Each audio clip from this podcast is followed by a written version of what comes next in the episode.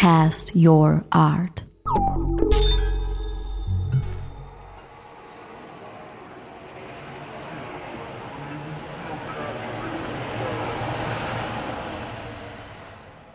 Interview mit Karl-Heinz Essel, Komponist und Performer.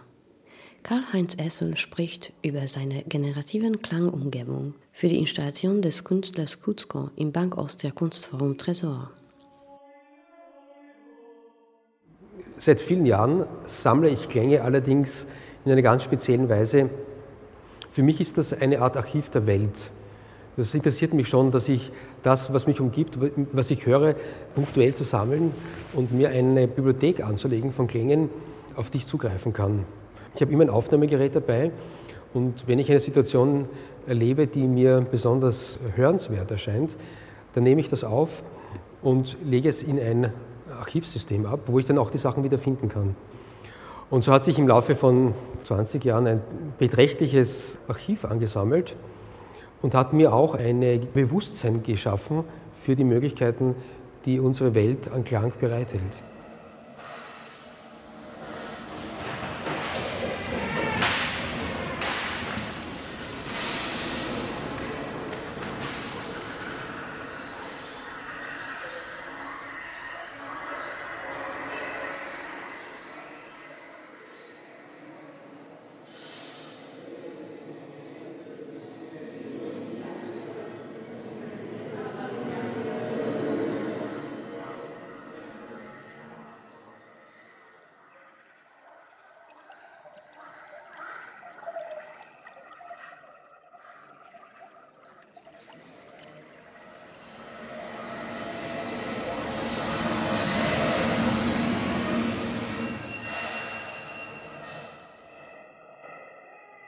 Es sind einfach verschiedene Arten von Klangtypologien. Ich habe eine bestimmte Art von Klassifikationssystem. Da kann man jeden Klang, den es gibt, einordnen. Ob das eine Straßenbahn ist oder ein Musikstück oder irgendein Naturgeräusch. Das sind eigentlich so Eigenschaften, die gar nicht auf die Geschichte des Klanges und seine Historie eingehen, also Geschichte im doppelten Sinn, sondern auf seine innere Zusammensetzung, auf seine Struktur.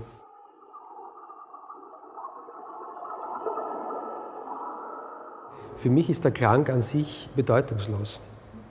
Mich interessiert eigentlich nur, wie Klang mit anderen Klängen sich verbindet, wie er in Beziehung tritt, wie er mit einem Diskurs hervorruft oder wie er beginnt zu sprechen. Das heißt, mit einem Klang und einem zweiten Klang entsteht erst die Spannung und entsteht sozusagen der Ausdruck, die Geschichte. Der Klang alleine als Ikone ist für mich völlig wertlos.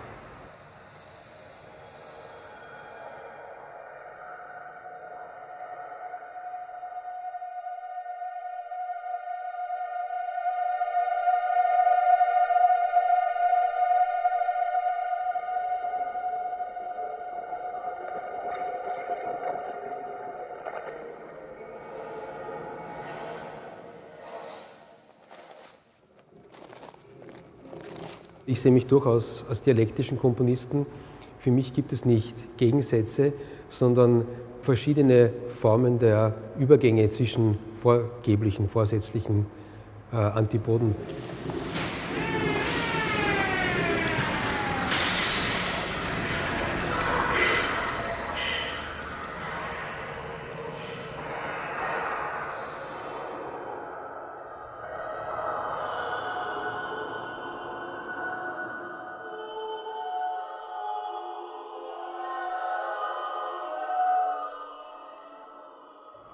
Also mein Eintritt in dieses Projekt war die Tapetentür als Symbol für eine Trennwand oder eine Scheide.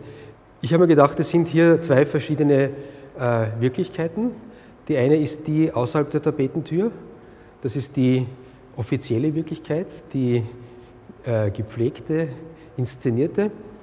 Und hinter der Tapetentür sind Abgründe, die uns verführen, aber auch faszinieren und vielleicht auch abstoßen, die nicht gepflegt sind, die sich selbst organisieren und die Einblicke in Dinge freigeben, die man vielleicht normalerweise nicht sehen soll oder auch nicht hören soll.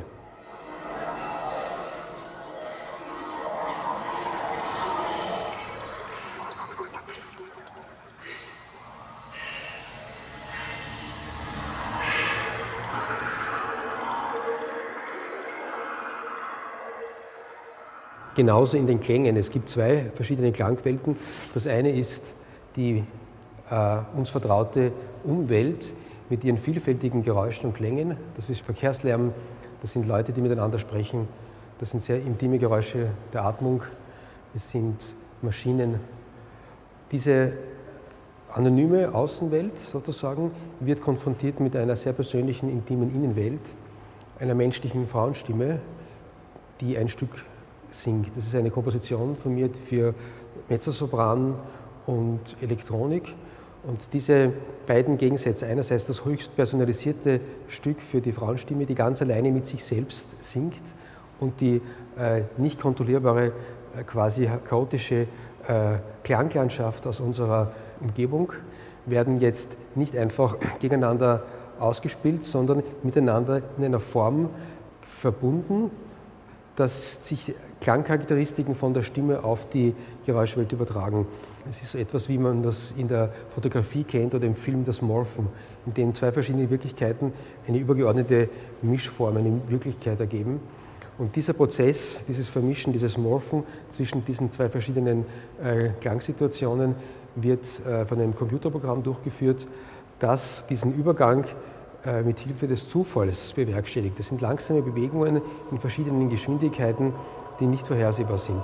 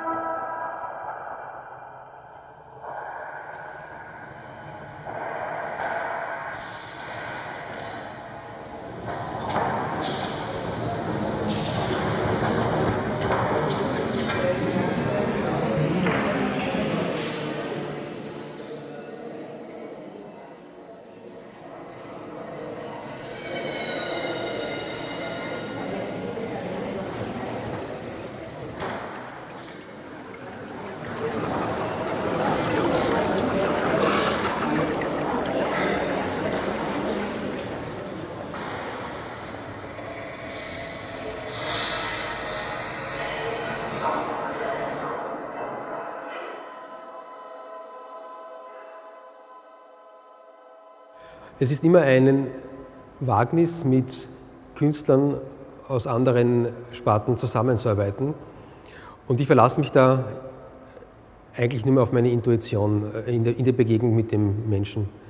Es hat sich herausgestellt, dass die meisten Kooperationen, eigentlich alle, die ich bis jetzt gemacht habe, sehr glücklich verlaufen sind. Und zwar nicht deshalb, weil ich dazu eingeladen worden bin, eine Ästhetik zu verdoppeln oder nach, weiter zu erzählen oder nachzuerzählen, sondern weil die Künstlerinnen immer ganz klar gemacht haben, wir haben eine Arbeit, äh, es gibt hier ein Konzept, das der Arbeit zugrunde liegt, geh auf das Konzept ein und versuch das auf deine Weise in Klang zu lösen. Das war hier auch bei der Arbeit von Herrn Futzko. Das heißt, wir haben uns jetzt gar nicht auf die Oberflächen der Ästhetik begeben, auf die Nacherzählung eines Bildes, oder eines dramaturgischen Ablaufes, sondern eigentlich auf so Grundstrukturen, Metastrukturen. Und das gibt mir die Möglichkeit, quasi eine Parallelgeschichte zu erzählen, die sich vielleicht ganz anders anfühlt, aber doch eine Beziehung zu den Bildern aufweist, nämlich eine subkutane Beziehung.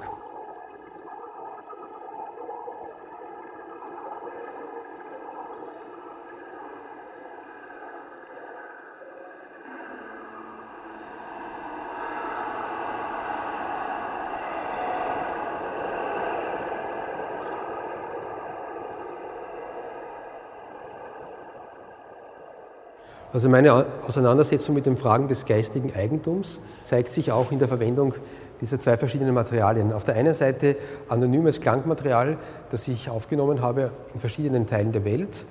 Es sind sogenannte Fundgegenstände, Found Footage aus äh, anonymes Material, sozusagen Public Domain. Es gehört niemandem. Auf der anderen Seite eine Komposition für Mezzosopran und Elektronik von mir, bis ins letzte Detail ausgedacht, vorgestellt, selbst realisiert mit einer wunderbaren Sängerin aus Polen. Stück, das geistiges Eigentum äh, par excellence äh, repräsentiert.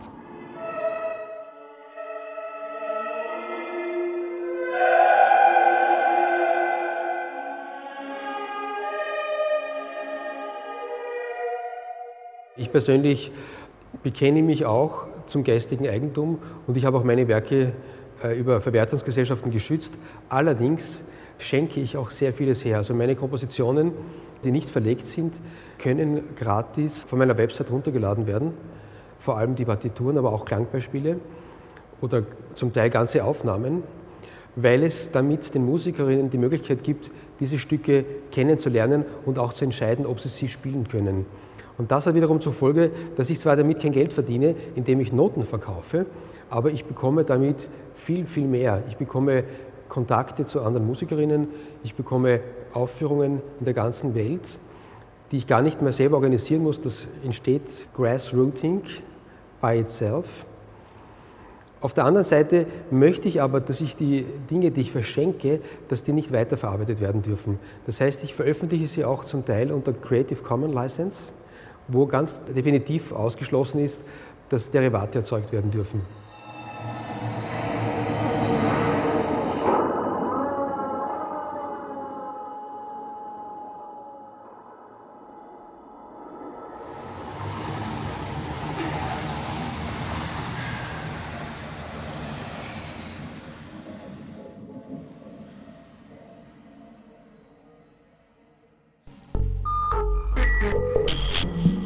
www.castyourart.com.